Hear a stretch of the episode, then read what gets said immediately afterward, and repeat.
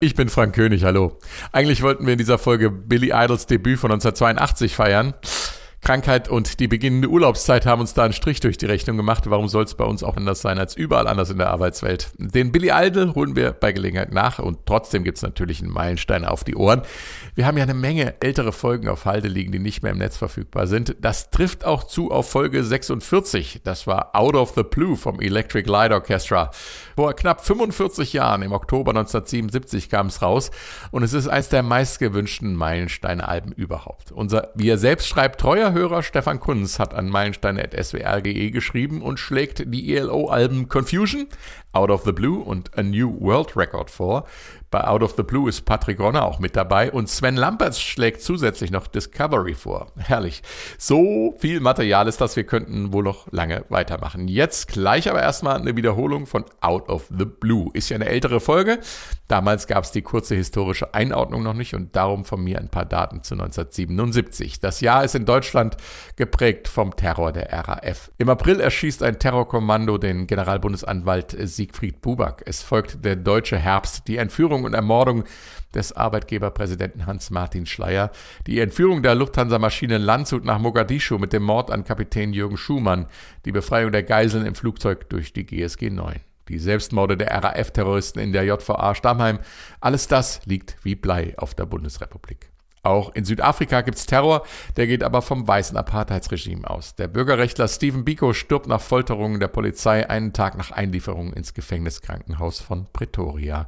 Sein Tod wird bald darauf zum Symbol der Widerstandsbewegung gegen das Apartheidsregime und inspiriert Peter Gabriel 1980 zu einem seiner wichtigsten Songs, Biko. Oh,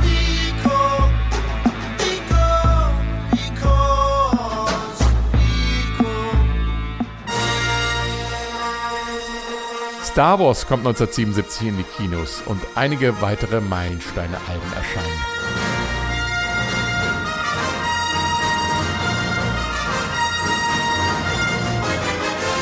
Rumors von Fleetwood Mac bleibt für lange Zeit das erfolgreichste Album der Musikgeschichte.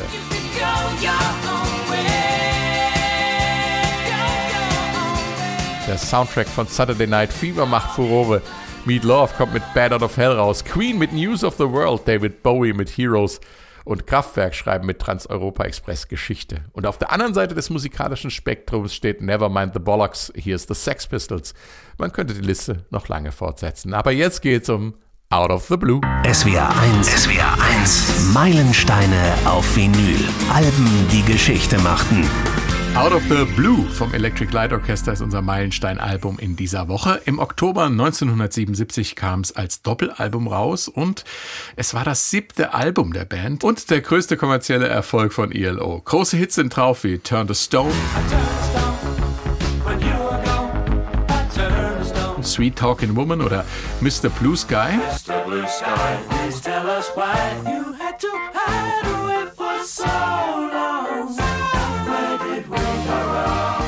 Ein SW1 Meilenstein ist es aber auch vor allem, weil es Maßstäbe gesetzt hat für den Sound einiger anderer äußerst erfolgreicher Projekte.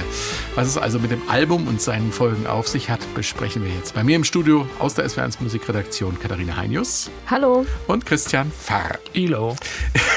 Ich bin Frank König. Jeff Lynn und sein Electric Light Orchester. Das ist ja eins der interessantesten Kapitel der Popmusik überhaupt. Als erklärter Beatles-Fan war es ja sein musikalisches Ziel, mit seiner Band da weiterzumachen, wo die Beatles mit I'm a Walrus aufgehört haben. Sprich, Popmusik mit klassischen und avantgardistischen Anklängen. Das hat er richtig auf die Spitze getrieben. Sein Sound ist so unverwechselbar, dass man eigentlich jede Platte erkennt, die er produziert hat, auch wenn sie nicht von ELO ist. Und obwohl sein Sound so unverwechselbar ist, steckt in der Musik von ELO so viel von anderen großen Musikern drin, dass man den Fan Jeff Lynn in jedem Song raushören kann. Genug der langen Vorrede. Ich habe euch beiden, Katharina und Christian, einfach mal ein paar Soundschnipsel vom Album Out of the Blue mitgebracht. Machen wir mal den Quiz. Wer war Vorbild für diesen Sound oder diesen Gesangsstil? Fangen wir mal an.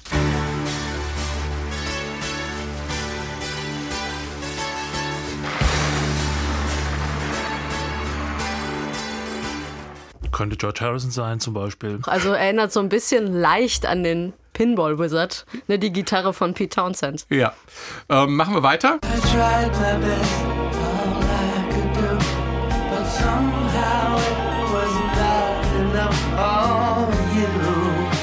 Ja, ich würde, äh, es klingt nach Beatles für mich. Und nach Bowie. Echt? Also Bowie finde ich jetzt, also da habe hab ich eigentlich eine andere Stelle auf dem Album gehört, Ja? die ich deutlicher nach Bowie Okay. äh, fand. Nee, Ich hatte Bowie hat mich jetzt, Okay, ich hatte, ich hatte auch Bowie auf dem Schirm, aber auch so ein bisschen George Harrison vom Gesang. Ähm, Also jetzt sind alle Namen mal gefallen. Jetzt, jetzt machen wir, ja, ich habe aber noch, ich habe noch was, ich habe noch was, nochmal.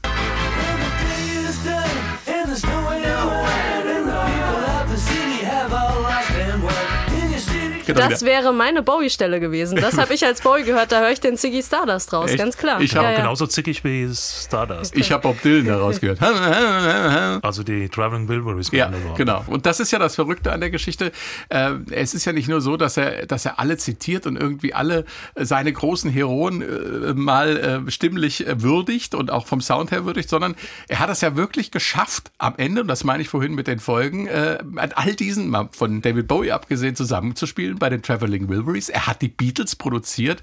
Es ist also wirklich genau das so weit gekommen, äh, dass er das so auf, zur Perfektion getrieben hat, dass er selber sozusagen äh, das Soundmastermind hinter diesen Projekten wurde. Naja, er hat es irgendwie fertiggebracht, diesen Ohrwurm-Charakter in sich aufzusaugen und zu verstehen, aus wie Melodien funktionieren.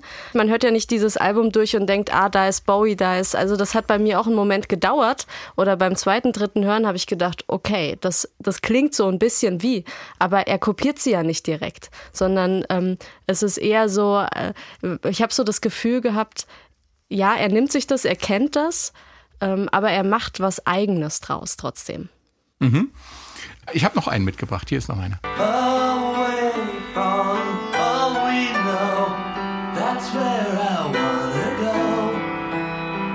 Out on the wild side.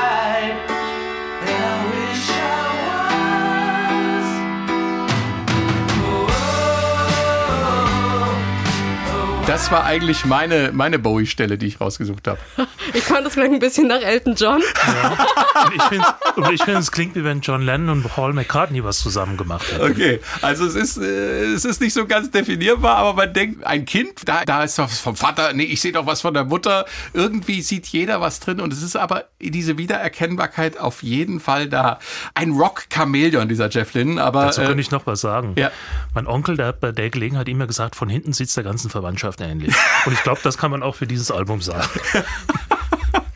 Und es ist ja schön, es setzt ja irgendwie so, ne, also es fasst so das zusammen, was er vorhatte, nämlich ähm, natürlich da weiterzumachen, wo die Beatles aufgehört haben. Und das macht er ja auch in dem Moment, wo er eben alle nimmt, Bowie oder Elton John oder wo er, wo er eben soundmäßig da weiter auf die Suche geht und setzt ja auch irgendwie dann so eine Art kleinen musikalischen äh, Schlusspunkt auch für ihn mit diesem Album dann 77, also im Prinzip eigentlich zehn Jahre nachdem I Am the Walrus rauskam. Ja. Ja. Ja, wir hatten es ja schon gesagt, er war damit quasi äh, Begründer oder Mastermind oder Ideengeber für das, was später kam, von der Beatles Anthology bis äh, zu den Traveling Wilburys. Aber jetzt gehen wir mal direkt ins Album rein. Das ist ja in großen Teilen eine One-Man-Show, Christian. Also die Songs hat er alleine geschrieben, das hat er aber eigentlich immer gemacht bei Elo, zumindest in der klassischen Zeit. Und er hat immer, die, immer den Liedgesang übernommen, immer die Leadgitarre gespielt, hat außerdem noch Keyboards gespielt und hat auch bei den Orchesterarrangements sich zumindest eingebracht, hat zumindest die Vorgaben gemacht. Das letztliche die Ausarbeitung hat dann ein klassisch geschulter Dirigent gemacht. Aber ähm, im Prinzip ist das alles auf seinem Mist gewachsen und auch bei der Produktionsherangehensweise äh, sieht man, dass das so ist. Es wurde also zu, äh, zunächst mal Schlagzeug und Bass aufgenommen, ohne dass eine Gesangsstimme erklungen wäre. Dann wurden erst Rhythmusgitarre und Keyboards draufgelegt, Klavier, dann die Solo-Keyboards, dann die Leadgitarren, dann das Orchester und erst wenn das alles fertig war, wurde eine Gesangsstimme überhaupt mal zu, zum Einsatz gebracht. Er hat dann überhaupt erst angefangen, die Texte zu schreiben. Also man sieht, dass er sehr strukturiert so etwas aufbaut wie ein klassischer Komponist, der eine Partitur zusammenstellt, nur dass das eben hier eine Klangpartitur ist, die aufgebaut wird. Mhm. Und die Idee, auch Rockmusik in ähm, ja, orchestraler Form äh, zu präsentieren, auch auf eine Art, die ist ja in dem Sinn nicht neu. Also das haben ja Deep Purple schon gemacht mit Concert for Group and Orchestra oder The Who mit Tommy eine Rockoper zu machen, zwar ohne Orchester erstmal, aber halt als Band. Also diese, dieses Orchestrale, dieses ähm, ja, klassische Musik, Hochkultur mit in die, in die ähm, Rock- und Popmusik reinzunehmen. Die Idee war ja nicht neu, aber ähm, ich finde, Jeff Lynne schafft es irgendwie da einen populären Charakter mit reinzunehmen. Ne? Also man hat das Gefühl, ja, Hochkultur spielt eine Rolle, aber er macht es auf eine sehr sympathische Art und Weise und bringt es trotzdem wieder in den Pop-Rock mit rein. Ja, er geht an die Grenzen zum Kitsch, aber er überschreitet sie Genau. nicht. Interessant ist ja auch, dass er das ziemlich aufwendig betreibt, dann letzten Endes in der Orchestrierung.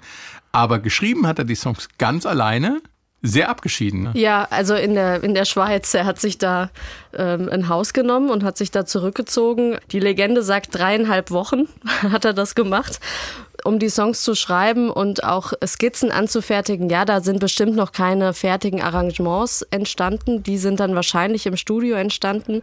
Also drei Monate haben sie dann tatsächlich im Studio in München aufgenommen. Wir fangen mal an mit dem Opener des Albums. So klang es, wenn man es aufgelegt hat. Turn to Stone.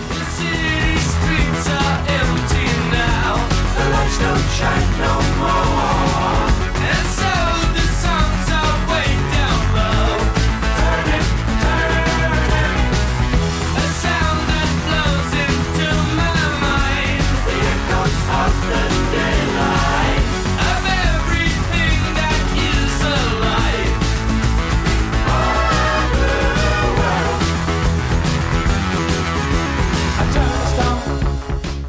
Turn to Stone, die erste Single-Auskopplung von Out of the Blue, war ein Hit, aber komisch, ne? Die meisten Songs hören ja so auf, wie Turn to Stone anfängt, nämlich mit einer Ausblendung. Dieser Song fängt mit einer Einblendung an, das gibt's auch eher selten.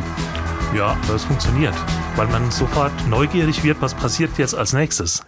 Und was passiert, das ist der typische Moog-Bass, den er hier eingesetzt hat, der ab da sehr modisch wurde in der Popmusik. Und äh, er ist in der Hinsicht auch schon, wenn nicht Vorreiter, doch zumindest auf der Höhe der elektronischen Musik der damaligen Zeit. Also wenn man Jean-Michel Jarre zum Beispiel hört, der ist da noch nicht weiter im Prinzip. Also man kann auch ein Rock'n'Roll-Muster aufgreifen, das mit ein bisschen Klassik vermischen, mit einer Beatles-Melodie und das mit einem Sound, der dann doch subtil rüberkommt, nicht mit dem Holzhammer, der aber trotzdem ja in die Zukunft weist.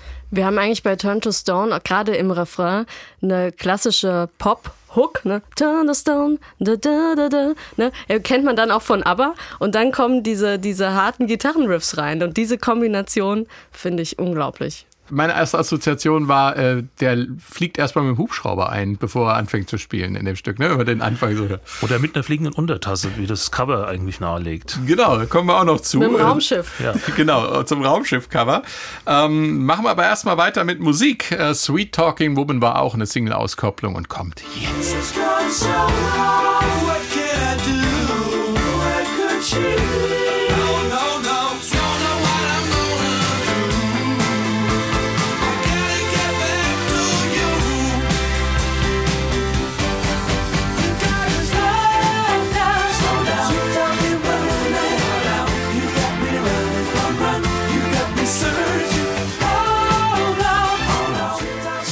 Talking Woman, ein Stück, bei dem sich Jeff Lynne im wahrsten Sinne des Wortes in eine Sackgasse geritten hatte. Christian, was hat es damit auf sich? Also das Stück ist zumindest eins, was dafür bekannt ist, dass es kaum einen anderen Popsong gibt, der so oft geschnitten wurde wie dieser Song. Und man hört das nicht. Das ist das Faszinierende. Also es war ja so, die haben so aufgenommen auf 24 Spur. Mehr hatten sie nicht. Und äh, zum damaligen Zeitpunkt wurde ja noch analog aufgenommen. Und Jeff Lynne bestand auch immer darauf, dass vier Spuren bis zum Schlussmix offen blieben. Falls er noch was beim Mixen gemerkt hätte, hier fehlt noch was oder hier ist etwas falsch, dass man das noch ergänzen konnte. Das heißt, jetzt mussten ein Riesenorchester, 40 Mann Orchester, 30 Chorsänger und die Band mussten sich diesen engen Raum teilen, im wahrsten Sinne des Wortes. Es war so, er hat das Schlagzeug immer doppelt aufgenommen. Einmal hat der Beth Bevan das so runtergeklappert, wie er das äh, gesagt bekommen hat von Jeff Lynne, macht er so und dann wurde das Mikrofon oder die Mikrofone ans andere Ende des Raumes gestellt anders eingestellt und dann musste er genau das gleiche nochmal spielen und das wurde dann zusammengemischt. Also so klare Vorstellungen hatte der. Und wenn man sich jetzt vorstellt, äh, man hat jetzt 70 klassische Musiker und eine äh, vierköpfige durch Multispuren natürlich verstärkte Band. Und das zusammenzukriegen mit dem Sologesang, mit dem Background-Gesang, da ging einiges etwas schwer von der Hand, aber das hört man im Song nicht an. Das Erstaunliche ist, also wenn man sich das vorstellt, was Christian gerade erzählt hat, Ja. und dann kommt der Chef Jeff Lynn und sagt, die Gesangsspur, die wir aufgenommen haben, die gefällt mir so nicht. Und er schreibt einfach den kompletten Text nochmal um, neue Lyrics, neuer Titel. Also der Song sollte eigentlich Dead End Street heißen. Also Sackgasse, das wird. Sackgasse, genau. Kommt ja im Text vor. Ja, ja, ja, genau. Ja. Aber er setzt sich dann wirklich nachts hin und sagt, okay, ich brauche eine neue, einen neuen Text und damit auch gleichzeitig eine neue Melodie und fängt eigentlich nochmal praktisch fast von vorne an und benutzt aber diese Spuren, von denen du gerade erzählt hast, Christian, dann ist das echt, ähm, ja, wie soll ich sagen, eigentlich ein Mammutprojekt. Ja. Und es hört sich leichtfüßig Und an. es hört sich trotzdem, genau. Und so, als, als hätte es von Anfang an so sein sollen. Und man muss sich das mal vorstellen, der ist also ins Studio gegangen, hat zu seinem Ingenieur gesagt, schmeiß alles weg.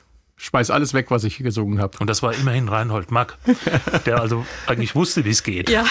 Wir kommen ähm, zur dritten Seite dieses Doppelalbums. Concerto for a Rainy Day. Ähm, es ist eigentlich im Stil einer, einer klassischen Suite gehalten. Die Stücke gehen nämlich alle ineinander über. Die komplette Plattenseite, auch hier lassen die Beatles grüßen. Und ähm, es geht um den Regen oder das Wetter und was es mit uns so macht. Fangen wir an mit dem ersten Song. Das ist Standing in the Rain.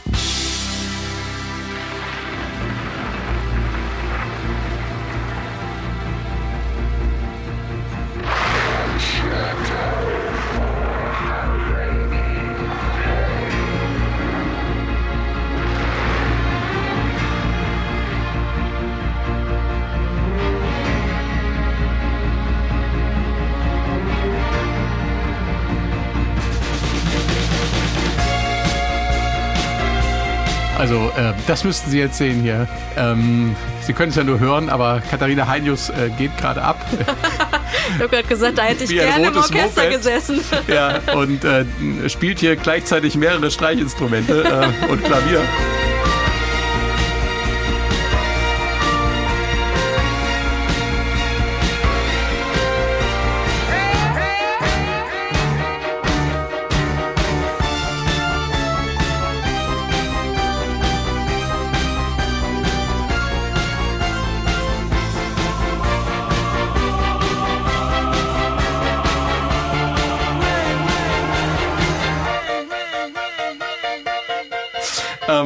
Großartig natürlich die klassischen Anspielungen. Der, das, der Gewitterregen am, äh, ist übrigens deutsch am Anfang, nicht englisch. Ja, der ist in München aufgenommen worden, wo das ganze Album ja auch aufgenommen wurde. Und da ging er eben raus mit seinem mobilen, tra tragbaren Aufnahmegerät und hat das mitgenommen. Ist übrigens interessant mit den Streichern. Das sind ja auch Deutsche. Das hat ja damals praktisch zusammengesucht aus Münchner Orchestern Leute, die mitmachen wollten, bis er 40 zusammen hatte und den Chorsänger genauso. Und er hat gesagt, das war das Interessante, als er an zwei Tagen die kompletten Streicher aufgenommen hat. Für das ganze Album. Jeweils in, in dreistündigen Blocks. Er sagt, er hat noch nie erlebt, dass die Leute dann anschließend sich ins in die äh, Mischkabine gedrängt haben, die ganzen und wollten hören, wie das klingt, was sie gerade gespielt haben. Also er sagt, das war auch eine Anteilnahme. Die wollten mitmachen, die wollten, die wollten wissen, was, was sie da jetzt gerade treiben. Das heißt, die waren jetzt nicht einfach ein gemietetes Orchester, die irgendwie äh, in, in irgendeinem Studio in Los Angeles sitzen und denen es völlig egal ist, was sie jetzt in der nächsten halben Stunde runterfiedeln, äh, weil sie gar nicht wissen, in welchem Film das eingesetzt wird, sondern das waren wirklich Leute, die dann auch wirklich mit Herzblut dabei waren. Das, das ist der Unterschied äh, zu den zehn Jahre zuvor entstandenen Beatles-Aufnahmen mit klassischen Orchester, wo die Herren erstmal etwas irritiert waren und erst später gemerkt haben, was damit Hey, ihnen- da habe ich ja mitgespielt. So Ja, ungefähr, ne? ich, ich bin der fünfte Beat. Ja, ja. Ja, aber die Beatles haben ja zum Glück den Weg bereitet und so war es dann möglich, eben da auch äh, die klassische Musik mit einzufangen. Auch für die klassischen Musiker. Ja, Natürlich. Katharina, lass uns mal an deiner Gefühlswelt teilnehmen. Wenn du jetzt so, äh, so abgehst bei sowas, äh, was, was geht in deinem Kopf vor? Das hat dich ja richtig mitgenommen hier. Naja, diese harten Streicherstriche sind natürlich großartig, wenn du da drin sitzt in so einem Streicherpulk und die wirklich alle zusammen nach vorne gehen und du und du diese Abst das sind Abstriche, schätze ich, die sie da gespielt haben. Zack, zack, zack, dann geht das, dann geht das richtig ab und das schaffst du wenn du alleine zu Hause dieses Instrument spielst, also ich spiele Bratsche, das ist mein Instrument hauptsächlich, wenn du das alleine zu Hause spielst, dann kannst du nicht diese Kraft entwickeln, die du in diesem Pult entwickelst. Und deswegen kann ich mir ziemlich gut vorstellen, dass die eben diese Kraft auch gespürt haben während der Aufnahme. Das ist ja Arbeit, das ist ja körperlich auch anstrengend, das ist ja das ist Sport, ja, Ja. gar keine Frage. Und dass die dann natürlich wissen wollten, wie das auf der anderen Seite klingt, was die da machen und wie das, wie das in diesem ganzen ähm, Klangkonstrukt, wie sich das da reinfügt. Natürlich haben die sich gedrängt und wollten wissen, wie es klingt, ja. Es kam noch dazu, ursprünglich war für die Streicher nicht das Musicland-Studio gebucht worden, sondern ein anderes, auch in München, ein größeres. Weil eigentlich ist das zu klein, das Musicland-Studio, oder war zu klein, es gibt's ja nicht mehr leider, für, für solche Sachen, für Band okay oder für Einzelaufnahmen, aber eben nicht für ein Orchester. Und dann hat Jeff Lynne sich das angehört und hat gesagt, nee, hier ist der Reverb, also der, der Nachhall so groß, das verliert jede Kraft weil die irgendwie, die hören überhaupt nicht, was sie machen, weil das in irgendeiner Klangwolke untergeht. Da hat gesagt, wir gehen ins Musicland-Studio. Und da haben die sich zusammengedrängt, er sagt, er, er hat, ist ihm schwarz vor Augen geworden, als er gesehen hat, wie viele Stühle da jetzt gestellt werden mussten. Und da hängen die da drin, äh, wahrscheinlich so wenig Luft, dass die Fliegen von den Wand gefallen sind. Zusammengequetscht, so dass sie sich nicht erstechen Aber, gegenseitig. das sagt er, aber das, dieser, dieser eigentlich viel zu trockene Sound war genau das, was es letzten Endes gebracht hat. Und es erinnert, es hat mich beim Hören tatsächlich auch ein bisschen, ich weiß nicht, wie es euch ging, aber an Vivaldi erinnert. Ja, Vier Jahreszeiten, Regen- äh, Gewitter, die ja. Gewitterszene. Und das kennen natürlich die Streicher auch. Ne? Also deswegen, also wer, wer ein Streichinstrument spielt, hat Vivaldi vier Jahreszeiten höchstwahrscheinlich mal gespielt. Das letzte Stück des Concerto for a Rainy Day ist Mr. Blue Sky. Und bevor wir das jetzt hören, müssen wir genau über Blau reden. Out of the Blue, zu Deutsch aus heiterem Himmel, ist der Albumtitel klar. Auch eine Anspielung aufs Wetter, aber es gibt noch jede Menge andere blaue Anspielungen auf dem Album. Zum Beispiel Birmingham Blues, Mr. Blue Sky. Ja, Birmingham ist die Heimatstadt des E- Electric Light Orchestra und somit auch von Jeff Lynne und er wollte ihr da ein liebevolles Denkmal setzen. Und nicht nur der Heimatstadt, sondern der Fußballclub. Ja Birmingham gut, Blues. wird immer, Ja. wird, äh, glaube ich, vor jedem Spiel ge Ja, na, da wird vor jedem. Spiel, vor jedem Spiel Ja. wird Mr. Blue Genau. Sky gesungen. Genau, das ist so ähnlich wie in Liverpool halt oder inzwischen auch in vielen anderen Stadien der Welt. You'll never walk alone. Aber Aber im schwarzen Block wird Paranoid gesungen. ja, Black Sabbath kommt auch aus Birmingham. Ah, ja. Aber ähm, die Birmingham Blues sind auch die Mannschaft und er war ja mit der Vereinslegende Trevor Francis befreundet, der Jeff Lynne und ähm, daher die vielen Anspielungen auf seinen Lieblingsverein Birmingham. Jetzt aber. Mr. Blue Sky.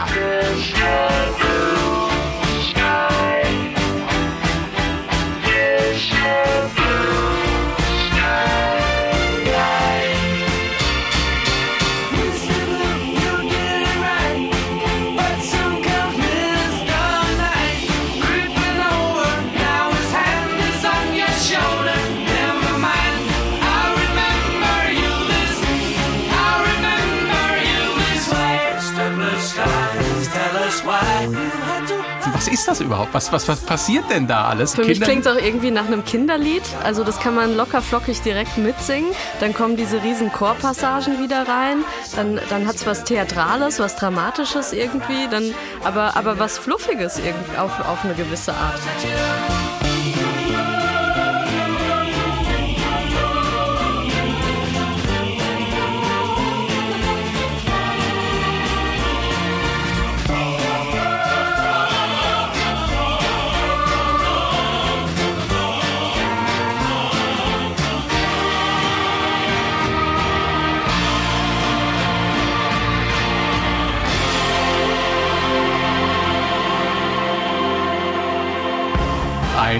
Wahnsinnswerk. Mr. Blue Sky. Und irgendwie ist es auch äh, Day in the Life 2.0. Äh, da kommen auch so zwei, drei Zitate aus, aus dem berühmten Beatles-Klassiker sind auch drin. Auch drin sind barocke Anspielungen drin, diese Sequenzen, die aneinandergereiht werden. Eigentlich ist das Stück an sich eine Suite für sich, weil es ja keinen durchgehenden, keine durchgehende Form hat, sondern weil auch verschiedene Dinge aneinander montiert werden.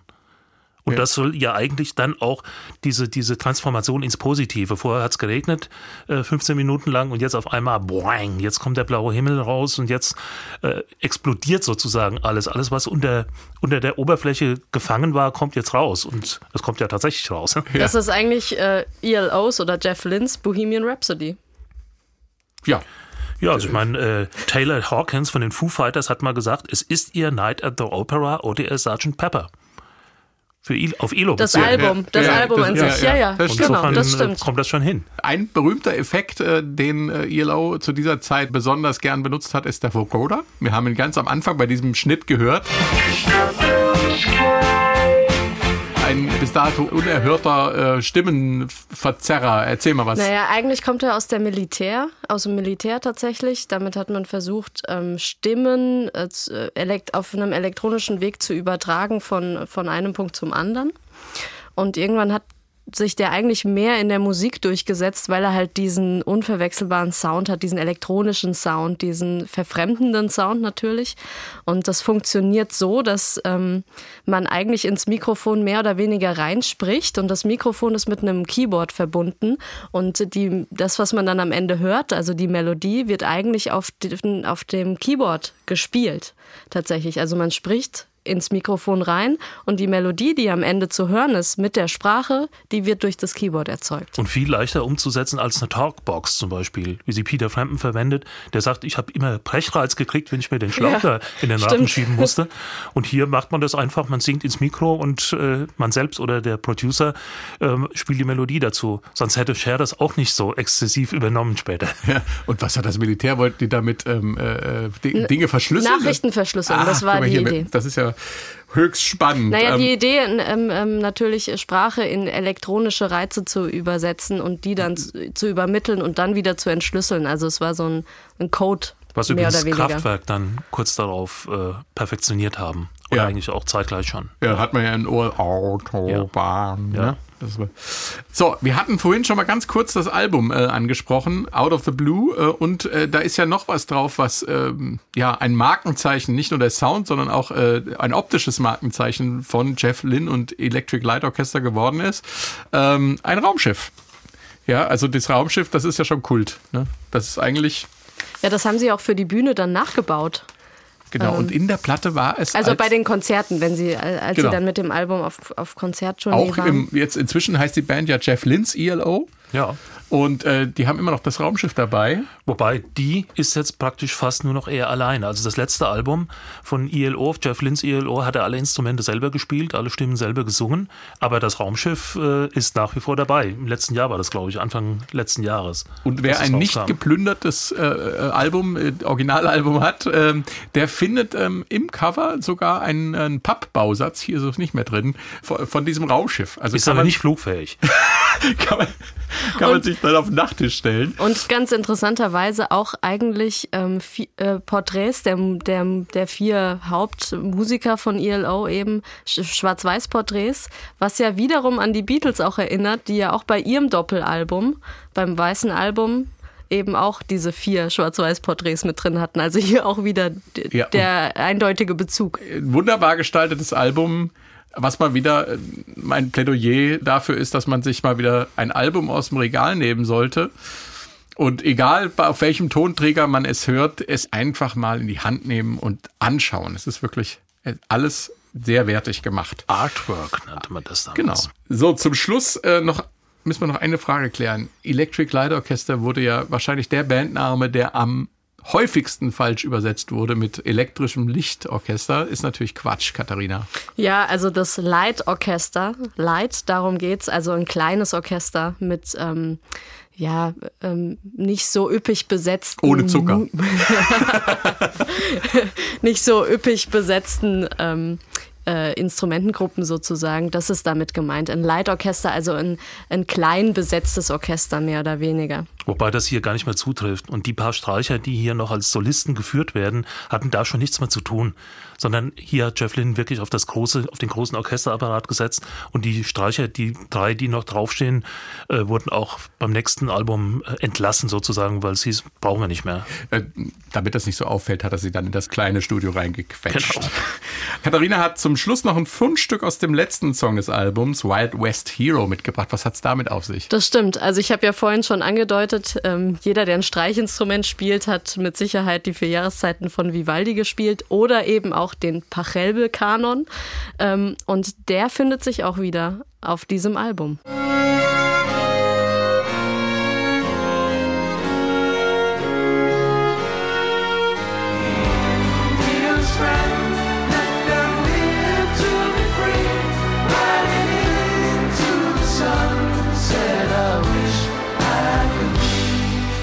Also im Refrain von Wild West Heroes ist ganz klar der Bezug zu hören, die Akkorde stimmen, die absteigende Streichermelodie ist zu hören.